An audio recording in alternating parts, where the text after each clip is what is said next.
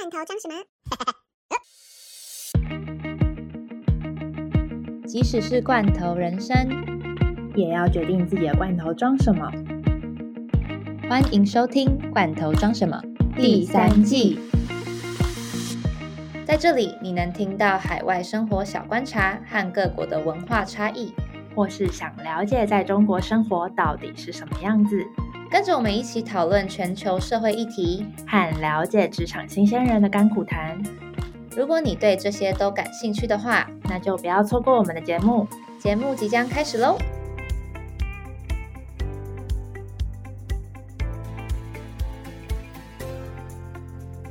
我们的开头好像都是跟大家说 我们又消失不见了哦，因为就是又是借口，就是疫情加上我们两个最近很忙，终于现在刚好忙到一个阶段。对，所以我们是不是应该先开场啊？好，开场开场，对，欢迎收听《罐头装什么》第五十八集，我是 Dara。我是 Sunny。哎，我们今天终于凑在一起了。对，今天是时隔一个多月，因为我爸是四月底确诊，我们今天录音的时间是五月底。对对，所以 Sunny 已经很久没有来我家，一个月一个多月没有来我家录音了。对啊，而且其实我没有很，就是因为其实我陆陆续这两周，就是身边都有很多是那种确诊，然后又痊愈，然后就回来上班，或是个就是开始出门啊，约吃饭什么的。对，然后因为我本人就是其实五月刚好特别忙，就是有忙自己的一些计划，嗯然后家人又陆续确诊。呃，上一次录音之后没多久就换我妈确诊，对，然后啊，我现在是嗯我们家唯一目前啦幸存的人，就是到现在 到现在科星战士。我反倒活最久。对啊，怎么会这样？我之前就是 还在，而且我我我真的有朋友跟我说，你一定会，因为你打的是科星。我朋友真的有这样跟我讲，哎，哎，我后来觉得这这真的都是体质的问题。就是我爸确诊的时候，然后因为我哥三天之后我姐也确诊嘛，但我那三天都跟我姐待在同一个房间里面，嗯也没有共识啊，但是就是很近，而且还一起睡觉什么的。嗯，然后我我我朋友就跟我说，你一定会确诊，因为你是打科星。结果现在一个一个是一个多月过去了。对，然后不知道啦，就是人不能把话说太死，不然的话我嗯隔天就确诊。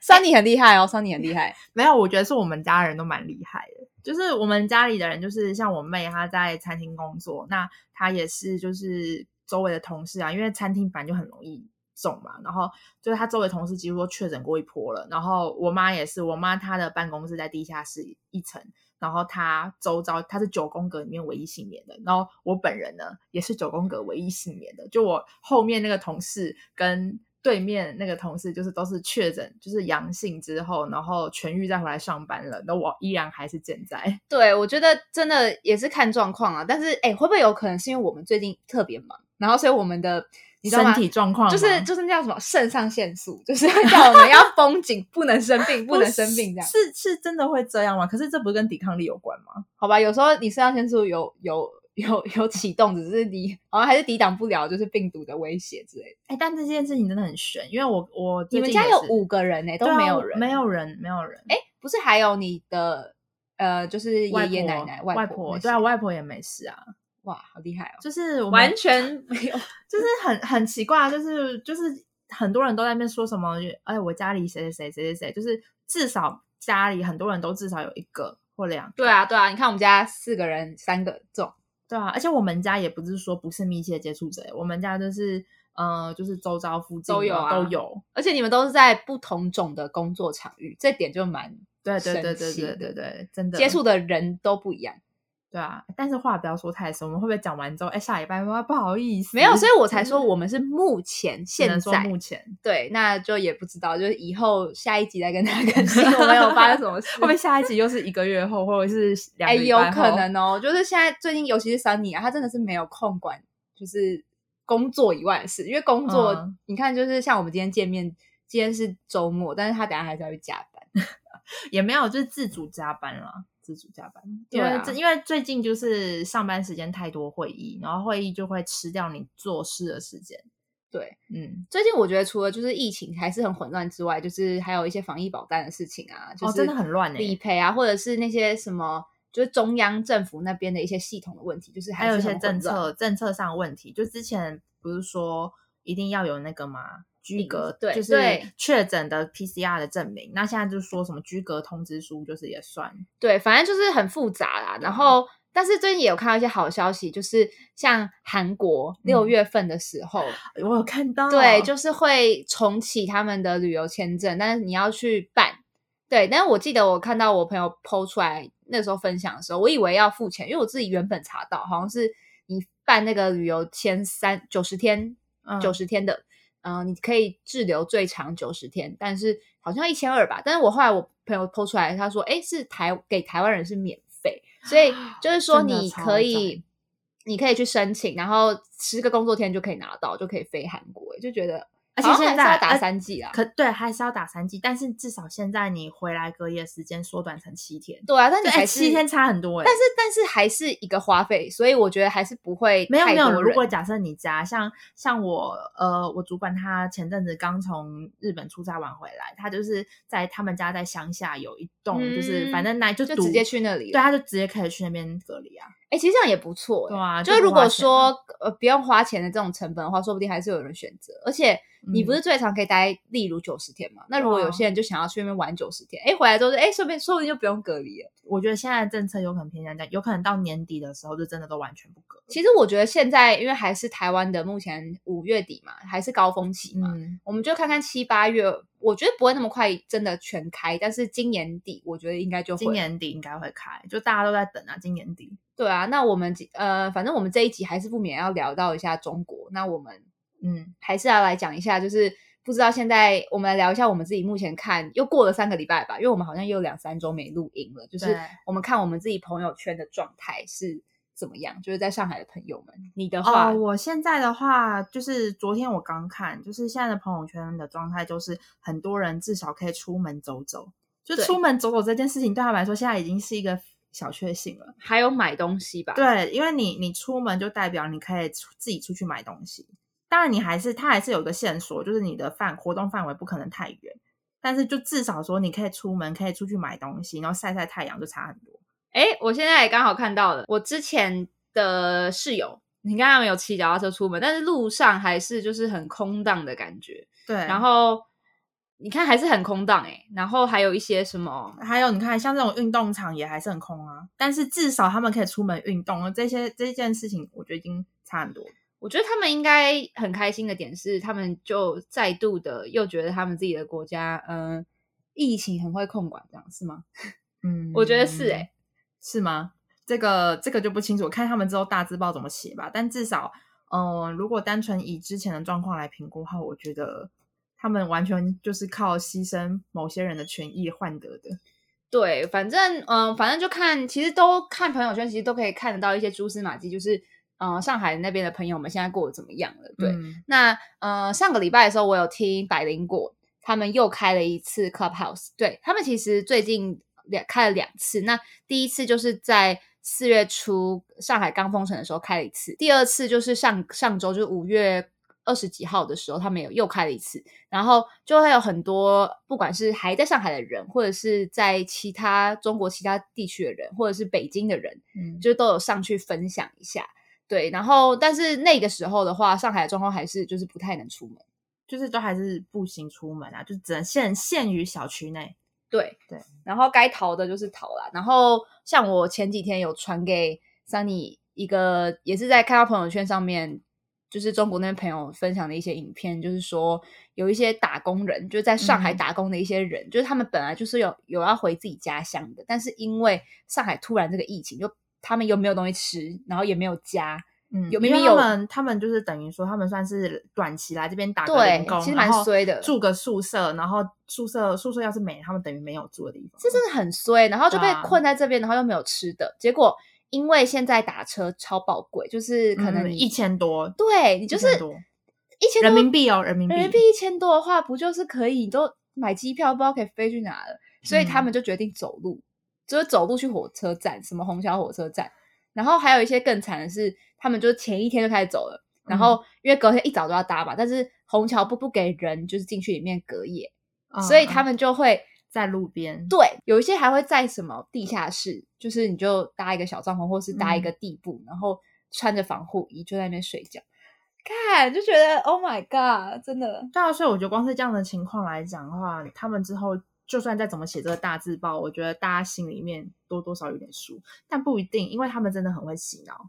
对，就就就像他们会把武汉肺炎，就是明明是从武汉发源出来的一个病毒，他们可以洗成是国外的。带进去的一样，对我我们今天要聊的这一点就是清醒的中国人还是什么嘛？因为我觉得我不会想要用清醒这两个字去形容这整个状态。我觉得不是清醒，应该说是跟立场跟我们比较相近。嗯，对，立场好，我们要这样比较讲比较中立。哦，对，我们现在是我们现在政治正确自己审查自己嘛？对，算了啦。但就是如果大家就是真的觉得用清醒比较好讲话，但是因为我觉得用清醒真的很奇怪，因为呃，不是说跟我们。意见或想法不一样的人就不清醒。对，我也觉得，就是我们，因为我们嗯，在中国生活过的那段时间，嗯，然后我们都有跟不管是同事或者朋友都有相对的接触嘛。那为什么会有这个这题的想法呢？也是因为上周我自己听百灵果的时候，他们也会很真的，因为大部分有中国朋友会听百灵果的话，其实都是立场立场一定是比较相近的，才会去上 Clubhouse 去分享嘛。那其实百灵果他们都还蛮喜欢，就是称这些人是清醒的中国人。嗯，对对对。但是其实这样的话，字面上话可能也会相对比较好了解啦。对啊，对。那像上周的话，像刚刚 Sunny 有讲到，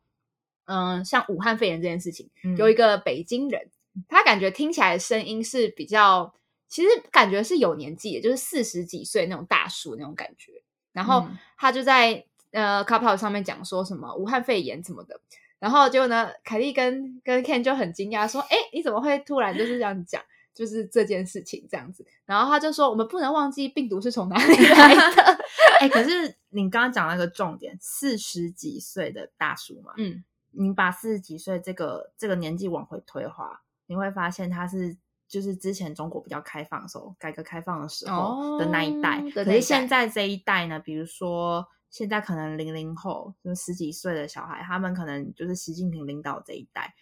我觉得他们又在走回去了，就是思想部分。你是说改革开放之后，跟对对，反正就是会有一些断层的年龄差别，就对了，真的还是有差，年龄年年龄段上面也会有看得出来那个差。对，而且是看，而且科技发达这件事情好像也会造成，就是你因为你手机拿的获取到资讯又更便利了嘛，所以。相对的说白一点，就是洗脑速度也可以比较快，是这样吗？嗯，对，就是你散播资讯的方式更多元啊。对，更多元，就不是只有在校园里面上课的时候，你需要就是这样子的教育。而且每一代他们对于台湾的想法就不一样。嗯，我是没有太聊过太深入这个。你说台湾这一点吗？对，你不然我们来聊一下我们在。上海的时候有跟朋友聊过这方面吗？我遇到的人呢，他们分两种，一种就是听到你是台湾人，他们就会刻意避谈台湾的话题。我觉得基本上遇到的都是这样，但是他们听到台湾人的第一个反应就会都是好的，是好的，是好的，而且还会先称赞你一番。对他们说啊，你讲话真的好好听哦之类的。他们说不是啊，我讲话就这个样子。对，就是就是觉得我们声音很嗲，他们都会说很嗲，都说很嗲。对，然后然后说话很可爱，然后非常有礼貌。哦，我还会被讲说你说话的速度比较慢。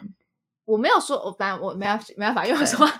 我讲话很快。但是我觉得这个可能就看个人，就是可能是我个人版讲话就有时候会有点偏慢，然后他们就会说，哎，你讲话好慢。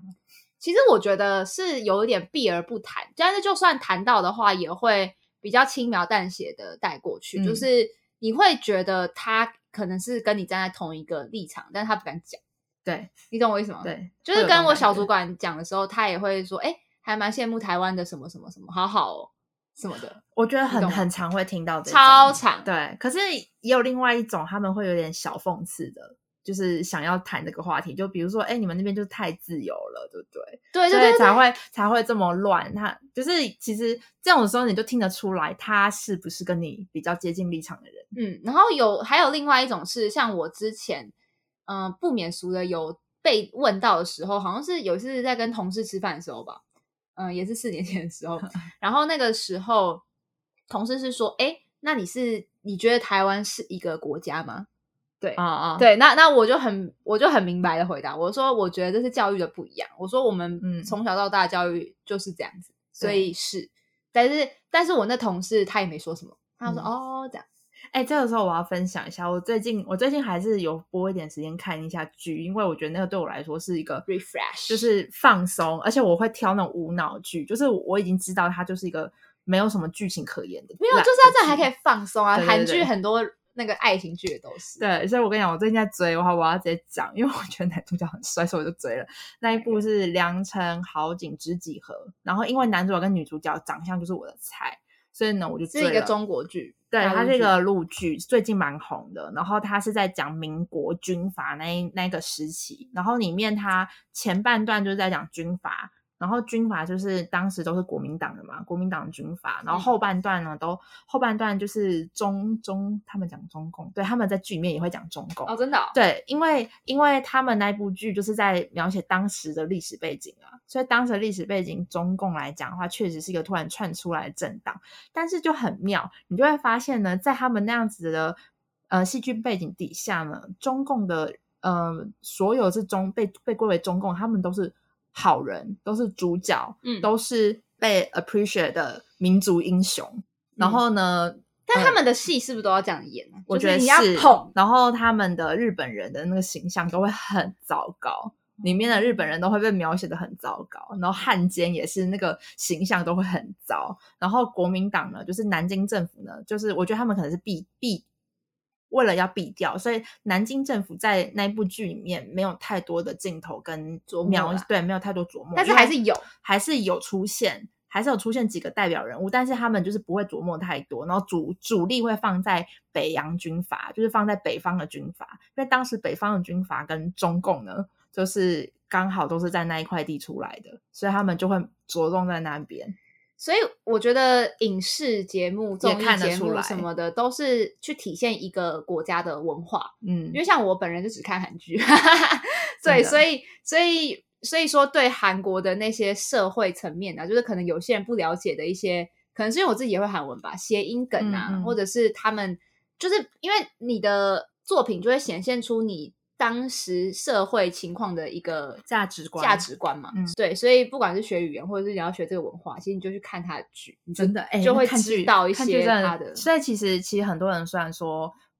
不怎么喜欢看陆剧，但是我觉得有时候陆剧也蛮好看的啦。但你刚刚那样讲的话，好像还是很严肃，我觉得没有放松到啊。啊，没有没有没有，主因为主主要的剧情还是在讲爱情爱情，然后这些都是。为了辅助显示他们的虐恋情深，OK，对他们是一对就是苦命鸳鸯，然后中间还会被分隔啊什么的，因为战争啊各种误会啊，很那个吗？很长吗？就四十三集而已，我已经看完了。哦，你已经看完了，所以他们大部分一集大陆剧都大概四十五分钟，哦，没有到一个小时。对啊，对啊，对啊，而且其实因为我知道剧情很很，就是我看之前我已经知道它的剧情是一个不用太多琢磨，所以我有时候会快转。嗯嗯，就是我觉得没有没有到没有到。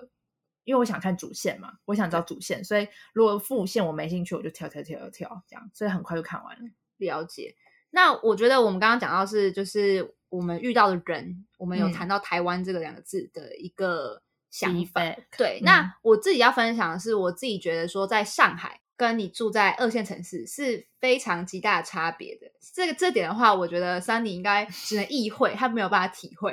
对对对，因为我去二三线以下城市，大部分都是去旅游。对，哎，我刚刚突然自己觉得自己中文很好，意会跟体会。好，没有，Anyway，就是呃。就算我只住在那个二线城市三个月，但是我觉得有超过一个月，就算是你有住在当地，有融入当地。我住在浙江的嘉山，对，那那个地方就是二线城市。然后我们其实我那个时候，我觉得我最大的感受就是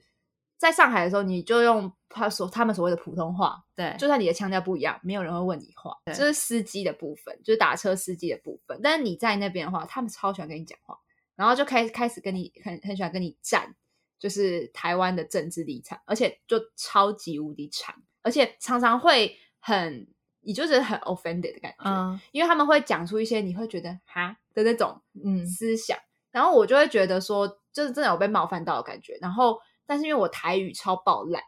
所以我每次在车上想要跟我同事讲话的时候，我都会想要试图讲出台语，但是我台语跟我我同事都太烂了，所以我们就只有讲英文，就不想被别人知道我们是。就是在讲哪一国语言这样子，哎，可是真的，我我其实打车，就算就算只是出去旅游，打车有时候也会遇到这种打车滴滴师傅，他们就好奇啦。他们其实没有什么太大恶意，但他们就是好奇，而且他们也比较少载到台湾人，所以就会去问。然后，可是有时候他们问出来的会让你觉得很有点不太舒服。然后这种时候呢，就是就像刚刚 Dara 讲，我们会试同用台语去跟同车的朋友去聊聊天，这样。因为后来我跟你讲，我就是真的，我也是台语很烂，但是我听得懂，我真的很不会讲，但我至少听得懂。我们这这边有两个台语超爆烂，超烂烂到爆，真的烂到爆。我们去，我们去，有时候去酒吧，然后也是有时候遇到一些 bartender，然后就是会跟你聊嘛，因为喝酒大家可能喝嗨，他们也会聊一些比较尴尬的问题，我们也会用台语讲。嗯，对，对啊，反正其实我觉得，尤其是像桑尼在上海住了两三年，其实也算蛮久的，应该。也不见怪吧，就是而且哪里都会问遇到这样。对，但其实我们的心态都是，你就让他讲就好了，因为我们都尊重啊，完全不会想要战的意思，战没有，就是我们没有想要跟他争，就是争没有什么太大的意思啊，因为你没有办法去改变他根深蒂固的思想，就像他没有办法改变你根深蒂固的思想。对，但是我要说，我觉得在上海的时候，大家都还蛮尊重人的，他们会想要了解你的想法，但他不会要一直去反。我觉得可能是因为上海是个比较国际化，本来就人。各种人都有，可是你一旦离开上海，然后去到一些比较二三线城市的话，他们可能一直来接受的都是周遭的呃观念、价值观，还有他们的教育，所以他们遇到不一样的人的时候，他们就会更想要去跟你了解。嗯，有时候有些人不是用了解的的心态，嗯，可能是想说童话童话，对对对对，童话的那 种感觉。那你你觉得是不是因为这样，上海人有种优越感？上海嘛，可是我觉得上海人优越感应该不是在不限于这个这个部分，因为他们本身不管是经济水平还是他们的发展，其实本来就是比很多城市都好。但是你知道这次疫情的事情，就是他们也是在站说，因为是上海，就是呃，像北京跟上海的这种情况来讲的话，我那天听 c o u p l e 的时候，他们有在讲说，有一些人的想法是说，因为上海就是接受太多国际的人的一些。呃，想法对，所以导致说上海人的某一部分人会觉得可以也可以共存等等的。啊，对他们很他们很他们有在站，他们有在站这件事情，他们就是很批评共存这一这一件事情，就是他们觉得说这个是不能讲的，他们觉得那个是国外不想作为，所以才会做的，他们觉得应该要像他们的党那样，不管怎么样，他们都要站到最后一刻的那一种，就是他们的民族性就是这样。我觉得，我觉得我自己感受下，我看陆剧，还有一些他们那边的一些，你说很相信党这件，这相信党这三个字嘛？就是第一是相信党，第二是他们的，他们就是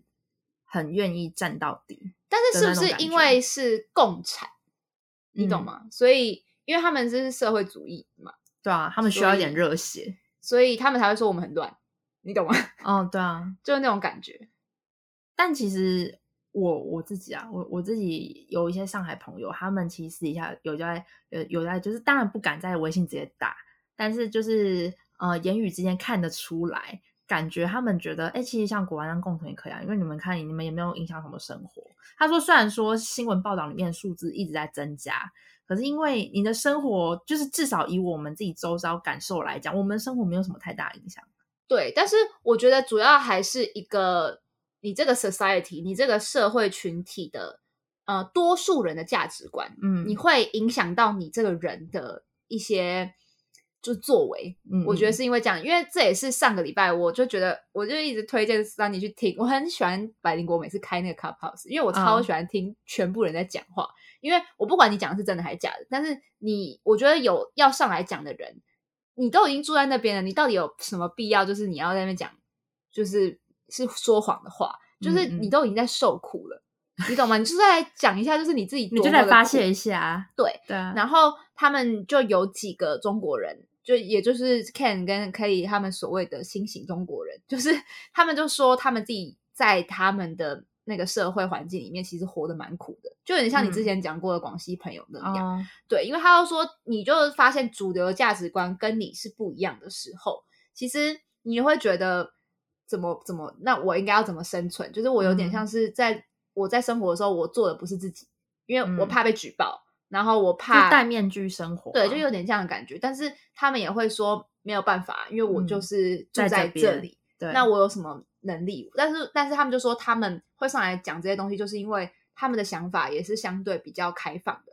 然后再加上，嗯，就像譬如说，呃，像刚刚讲的疫情的部分，嗯，主流的观念都会觉得这不是武汉肺炎，这个是美国来的肺炎嘛？对，那个他们一直觉得是国外带给他们的病毒。对，然后这个是那个北京人讲，然后他还讲到另外一点，他就是说，嗯，现在。共存这件事情在这边是有点像是你会被禁神的，就是你不能去鼓吹这件事，也不能讲。嗯，对。那呃，普遍的人都认为说得这个病还是会有 certain 的后遗症，是很严重的。所以他们能不要得，他们就是不要得。对。所以像那种，哎，而且我觉得他们这样，他们这样子的洗脑算洗脑政策嘛？我觉得很成功，是他们相信，哎，就大家。我不确定是不是真的内心相信，但至少表面上表现出来的是真的是相信的。然后再来就是呃，前阵前一阵子不是有一个欧洲猴痘吗？对对对。然后现在还有在正正流行中。对，现在在流行中嘛。然后嗯，你去看微博，这个时候就要扯扯到扯到微博热搜。哦，你有在看热搜？对对对对，我我其实就是还蛮爱看热搜的。嗯，我们都很喜欢。我们就是一个很虐的状态，就是我们喜欢就是讲一些中国不好的东西，但是我又很喜欢看。其实我有时候没有觉得不好，就觉得挺有趣。对，我们就是可能就是这块 trigger，我们觉得很有趣。对，对啊，因为因为知道好像他们的世界跟我们不太一样。对对对，然后就很有趣。对对对，然后我就会去看微博热搜嘛，然后看了之后我就看到欧洲猴痘，我就点进去，然后还发现下面很多人评论，就是就是意思就是爱在暗讽说过，不愧是欧美，就是欧美才会有这种病毒。你看那当初的。病毒一定都是欧美那边来的，就是对我想说，呃，没有，这真的有时候会 offended，就是像之前在我就是呃前几个月，哎，已经变成半年前去出差的时候，嗯嗯，也有见到我两年没有见的上海朋友嘛，嗯，那他他也是会觉得说，就是会给我那观念，就是跟我聊天的时候就说，没有，这是美国病毒，对，真的，他们真的都会这样子讲，他们会一直不停的讲，然后就像我刚刚讲的那个东西，虽然是 Clubhouse 上面讲的话。但是我真的身边的朋友，就是我的前同事，就是现在还有在联络的，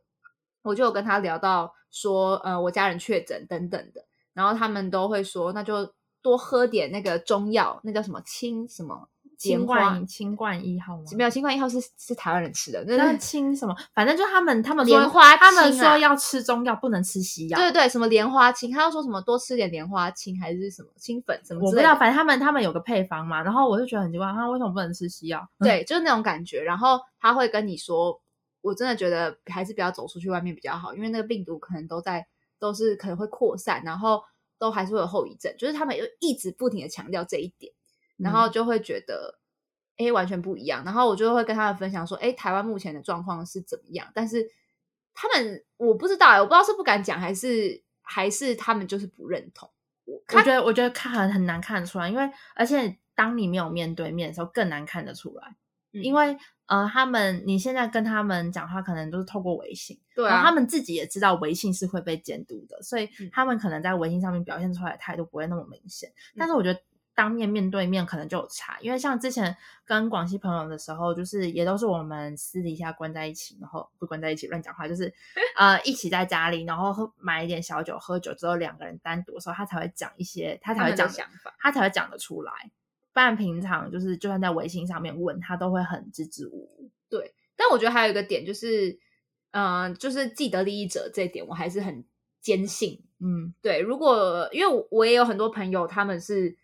真的是生活品质比较好的，对对，所以尤其在上海，对，尤其在上海，你就看他们好像哎封起来，好像还是可以点得到 shake shack 之类的，就是 就是一些好吃的东西，或是奶茶、牛排，就是什么的，就是他们每天好像在家里开餐厅一样，嗯，就是那种感觉，就是很不一样啦。虽然他们还是被限制自由，对，但是我觉得他们可能是因为你不管这件事情过了之后，他们资最后资源还是会拿在他们手上吧。所以我觉得他们会有一种，那没关系，我们就跟着党走。但是不是说他们多认同，是因为他们就是既得利益者啊，他们觉得没必要改变现状，因为反正我现在就这样很好。对啊，但是其他人有一些人是住在比较外环的，那些饿肚子的，或者是对我刚刚说的那些打工人，甚至不是上海的人，他们就真的外地人啊，还蛮可怜。对啊，对，就是刚刚 Dara 讲的情形，真的是还蛮多的啊，就是都会这个样子。对，然后我自己呃，我要分享一下，哎，我好像之前就是去青海玩的时候有讲过这个司机，他就说他爷爷是呃国民党军，以前是国民党军，然后后来被共产党杀掉了，他爷爷。嗯，然后那个时候他跟我，他就是因为是因为听到你们口音才开始聊。对，他是听到我们口音，说：“哎，你们是？”我说：“我们是台湾人。”因为因为他们在西北地区，本来台湾人就很少。然后我们去旅游嘛，他就载我们去机场。然后他那时候就是，呃，他也犹豫了一下，要不要跟我聊。然后后来就是慢慢带都会犹豫。对对对对，然后慢慢带到这个话题之后，他就可能发现我们愿意跟他聊，然后他就开始开了话匣子，然后就开始骂共产党。对啊，所以我只能说，嗯，中国这种。这十几亿人口，嗯，这么多人口，哎，你怎么可能每个人想法都是一样？对，不可能，不可能，他一定是很多是沉默、沉默的。对，因为其实也是在看你在哪一个地方生存。因为像那天的两个，他们想法跟普遍价值观不一样的，他们真的有被排挤。就是如，因为他们有时候真的是想要把话讲出来，结果就会被排挤，因为你跟大家不一样啊。对啊，然后。Kelly 就会说：“那真的是，就是一直在说，真的是辛苦你了之类的。因为真的有的时候会蛮苦的，就是你有苦说不出，或者是你要去，有一些人是做记者的，你写不出你自己想要写的东西，就很苦闷的那种感觉。而且我我觉得我还要给大家一个比较好一点的，跟跟这一类人接触的时候，要有一个比较好的概念，就是千千万不要很直接的去说，那你为什么不离开？嗯，就是这件事情，我觉得是因为我自己。”广西朋友也是这个样子，就是之前就是有有探听到说，哎，那你为什么没有想说要去别的地方生活看看？但是我觉得那个都是因为我们现在是处在这样子的立场，才讲得出这种话。对，然后加上我们是民主的国家，所以我们有很多自由选择的权利。但是他们不是，而且他们很多身不由己，而且嗯，一定还有家人牵绊啊。就像我们虽然说，像我跟 Dara 可能都是个性比较向往。自由可能愿意往外飞，可是你去问很多你自己身边朋友，他们愿不愿意离开台湾生活？真的很多不愿意，而且会跟你讲很多很多种理由。可是你觉得那是理由，我们听起来是理由跟借口，但是对他们来说，那个真的就是他们生活的最重要的原的的模的核心。但是他们生活的核心，你让人家离开那样子生活模式，他们也会觉得很很 suffer，所以就不用特别去跟他们嗯一直这样讲，就是有时候。可能还是要将心比心一点啊。对，那我想要再分享一个我自己遇到一个想要分享一个故事啊，就是之前去苏州，也是上一次去出差的时候，我自己一个人去苏州玩耍的时候，因为我是住青旅，住青旅的好处呢，就是你可以遇到不同的人嘛，嗯，因为你就是住在同一个地方的时候就会聊天。然后那一天呢，我就记得那个女生四人房的时候，就只有我跟另外一个女生，那个女生她是在杭州工作的。一个中国人，我忘记她是老家是哪里的。总之她在杭州也住了，其实住了蛮久的。然后他大我大概两三岁吧，其实就也没有年纪很大。然后他听到我口音就不一样，所以我们后来就变成朋友。然后隔天就一起去了那个寒山寺啊，嗯，因为他想去的地方跟我想去的地方都是一模一样的。因为杭州能去的就是那一些，他也第一次去，对啊，对。然后说我来出差什么的，他说那明天就一起玩啊什么的。然后他身边是完全没有台湾朋友那种，对，然后他就觉得遇到我很新奇，对，然后但他也是，你就大概聊一下天，其实呃大概聊十分钟，你就知道你可不可以跟这个人隔天一起出去玩 哦，真的，你懂我意思吗？就是喝个咖啡，你就是哦，大概知道这个人可不可以。因为那个如果说是完全聊不起来的，就是他完全没有对他的立场想要退步、退一步、海阔天空那种感觉的话，因为其实我自己，我觉得桑尼一定有这种很多这种经验，就是。有点像试探一下，对，因为没有，大家都会刚开始都会互相试探。可是当你发现对方没有办法退，然后你也没有办法退的时候，也就拜拜，就也不会到拜拜，可能顶多就是不聊这个，对，就不聊，真的不聊。对，但是因为他的话，他就会很好奇，嗯，然后就会好奇很多跟台湾有关的事情啊，或者是一些想法的，所以我就会觉得说，哎，那这个人可以聊。然后隔天我就记得我们一起搭公车要去寒山寺的时候。他就跟我聊到六四这件事情，我非常之惊讶，就是哎，很多很多当地的人不知道六四的存在，废话很多哎，这是晋升的，这不能说的。所以他知他光是知道就还蛮对，而且他知道这故事，我也想跟大家分享，觉得很特别。嗯，因为嗯，其实就是会跟他们讲一些，就是他会会问我一些很敏感的话题。我那时候当然会想说，问我这样好吗？我要讲，会不会被录音啊？但我想说，我也只是一个市井小民，应该没差吧？对我就也是点到为止啊。嗯，然后他就说，因为他本身是一个平面设计师，对，那他有一次在做海报的时候，因为我之前像我们的节目里面都会讲到说很多言论审查的部分嘛。就是只要是你跟物料有关的东西，你只要上传到网上，就是一定会经过这个审核的程序。那不管是文字或者海报，一定就算是你的状态也会对。然后最最好笑的就是他上传了一张海报，上面有折价券还是什么鬼的，然后他又说怎么传都传不上去。然后他跟他朋友跟他同事就很纳闷，找超爆久，然后就有一张。折价券是六十四还是六什么八八四之类的？后来他就上，他就说，他说我就上外网查，然后上外网查之后发现有这件事情，他整个是超爆惊讶，然后，然后他就他就因为这个上传不了的六十四元折价券，六十四元都不行，我不知道说是不是，反正就类似，就是类似的类似的情况，然后所以他他是上传图片是不是之类的？那那难怪，因为因为图片他们。可能用 AI 辨识，他们只要看到这两个数字凑在一起，嗯，不管是不是图片或者是文字啦，就是只要文字一定会被查，可是图片的话，它就是百思不得其解，到底是哪一个部分就是有问题？结果呢，我不知道是不是改数字，反正就很好笑。然后他就说改成六十三，他就说他真的有吓到，然后他就说那很好奇，就是我们这边是怎么想这一点的？我就说，嗯。那张照片在我的历史课本上面。他说：“这也太不一样了吧！”我觉得很有趣的点是，他很想知道这边的想法跟他们的差异，然后跟，而且我觉得，呃，像这种人就是一面之缘。只是我就永远都会记得他，因为我们那一天真的是从早还早到晚，就是整天都是满的，还去了酒吧，然后就聊很多想法，然后还有聊到一些哦，我听。北韩那边的脱北者的故事啊，会分享给他，他就会说从来没有想过有这么细腻的事情发生，什么之类的。然后还有一些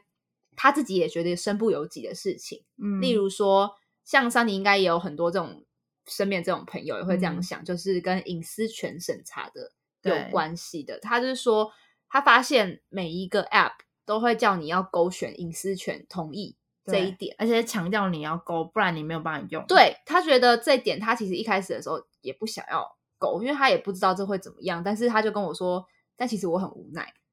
对啊，因为我们他们生活中就得用这些 App。对，他就说你你就是做这一个行业，然后你一定要用这个，不然的话你没有办法生活。但是他说他也会思考另外一面，就是想说每一件事情都有正有反，所以我就觉得，哎，这个人。很有批判性思考，其实他们这样子的人很多，只是你有没有去发掘？对你有没有遇到，或是说刚好遇到了？你遇到有没有聊到相关的话题？对，因为就算你遇到这样子的人，你没有跟他聊到相关话题的话，其实你也看不出来。对，而且他就是聊了很多很多这种不一样的想法，然后我就说：“哎，那你为什么会开始会对这个世界的另外一面有？”就是有好奇，嗯，然后反正他好像也是因为上什么课吧，然后他就会觉得说，我们人不能就是只跟着党的思想。他说，像我不是党员啊，哎，对我发 现，我发现就是这种大部分都不是党员，但是我之前因为我之前工作的关系，所以我周遭的同事或是呃大部分认识的人，大部分都是党员。然后党员的那个中心思想就非常坚定，你就永远无法跟他们聊这些，永远不行。对，哎，还好我之前有像写日记一样把有一些关键字记下来，因为我为什么会跟他聊到这些东西，是因为我有在跟他分享说，哎，我两年半没有来中国了，我发现你们的那个现在很多地方都有那个回收，哎，我说以前没有，然后我说，哎，那个哪一个哪一个，他们现在是强制推啊，对，然后他就说，哇，你怎么可以？观察社会，观察的这么细腻，然后他就说他觉得很神奇，然后他也有在观察我，因为他发现我去坐地铁手扶梯的时候，我会直接往右边站。对哦，对，因为他们都会很直接，就是想站，而且他们不会走，他们就站在那边。对，然后他就说他有发现我的小动作。因为他发现我跟他聊的一些很细腻，他也要观察我，然后他就说有诶有差别，所以他会很好奇我们这边的社会啊跟人民的想法。嗯，然后他还说哈，那你们的国庆日是什么时候？要准备十，因为是中秋连假嘛，要快要十一连假。然后我就说哦，我们他说那你们有那十一连假吗？我说没有啊，我们的国庆日不是那一天。他就说啊，你们是哪一天？然后我就说哦，十月十号。对啊，我觉得好像还还蛮多这种这种奇妙。其实，呃，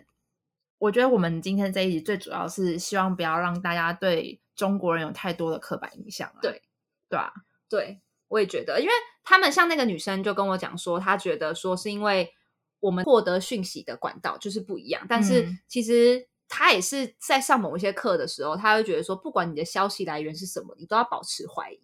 对，就算你怀疑，好像没有什么用，但至少你要去。反面思考啊，就是你不要就是只很极端觉得说哦这个就是对的，但后续其他的事情没有想到。对，但是他有说他觉得，嗯，我他觉得最不能接受的就是做一些伤天害理的事情，或是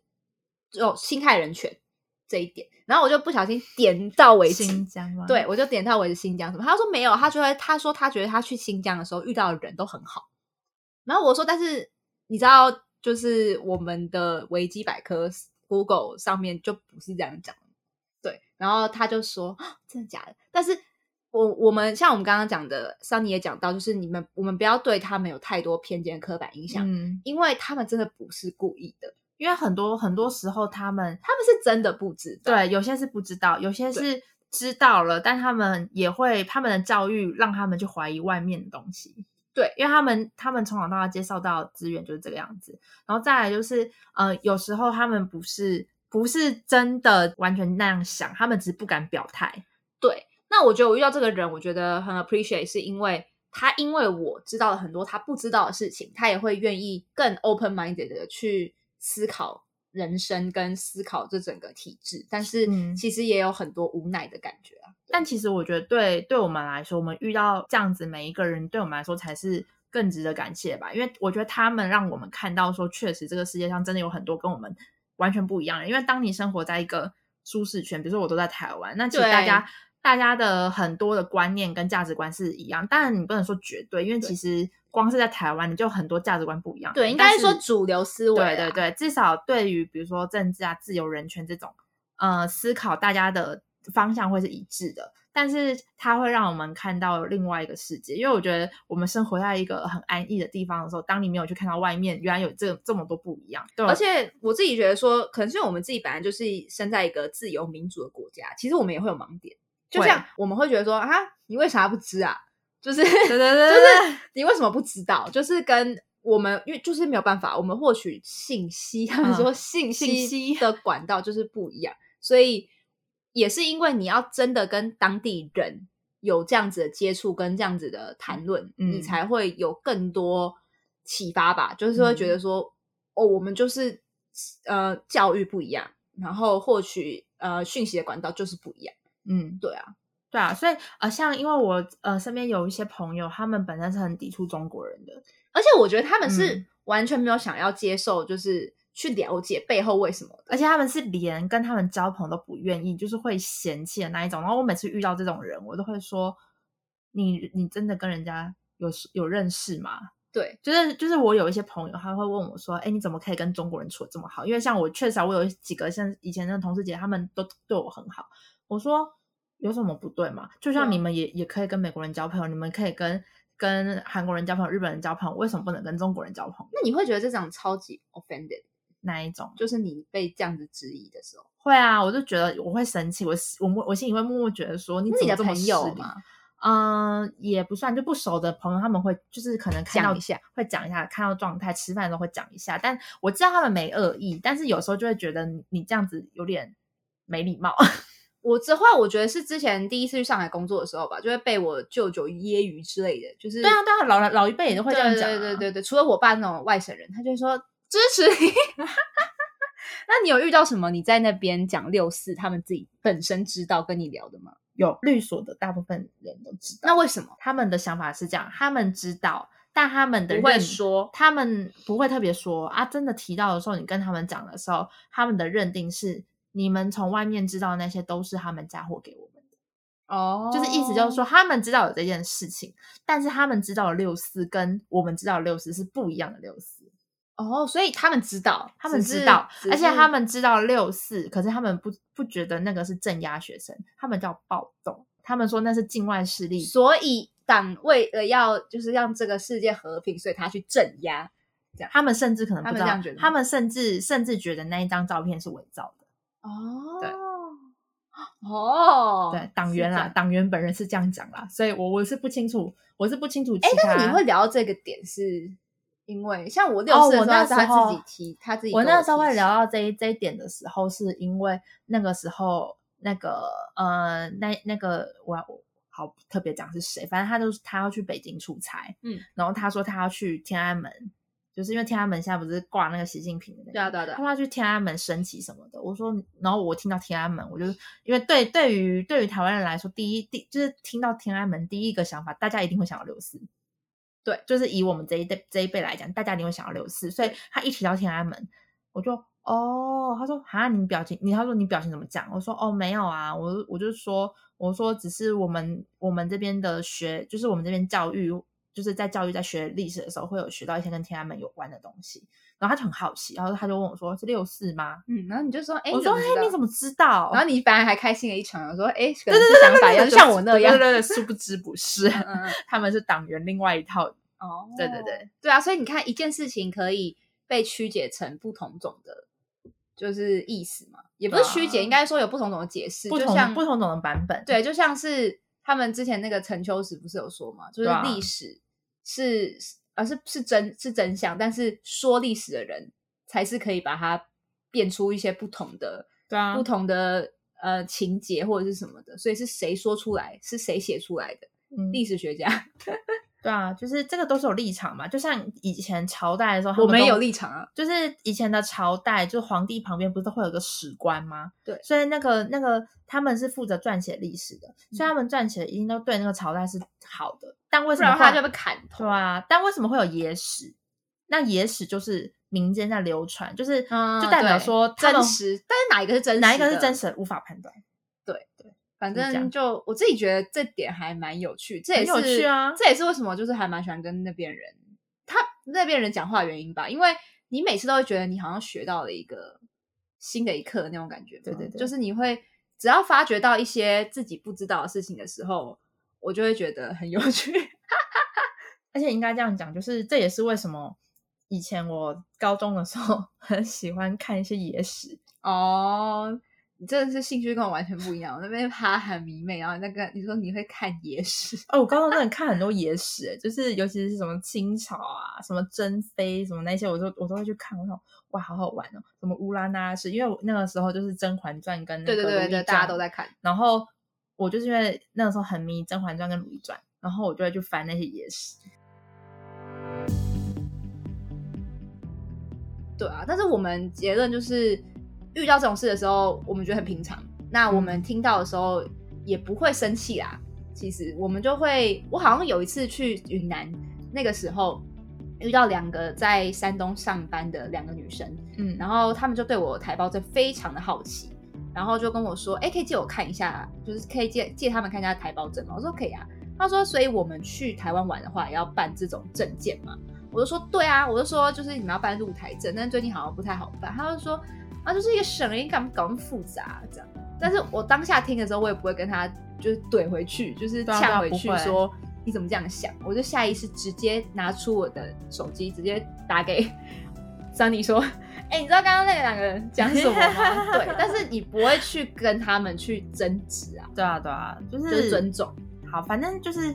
蛮希望大家就是，其实因为我我身边真的有一些人就是很抵触中国人。所以就是还是希望大家就是不要就是抱有刻板印象或偏见，去跟这些人交流，因为其实有时候你去跟他们交流，你会发现学到更多是你。没错，就是刻板印象是拿来打破的。啊，你要 shout to U E。好好，那今天这集就到这边。如果喜欢我们的节目内容的话，不要忘了帮我们留言评分五颗星，并且继续关注接下来的节目。Spotify 现在也可以评分喽。或是有什么建议，欢迎到我们的 IG 画下底线 In Your Can 私讯告诉我们。那我们就下集见喽，不知道什么时候。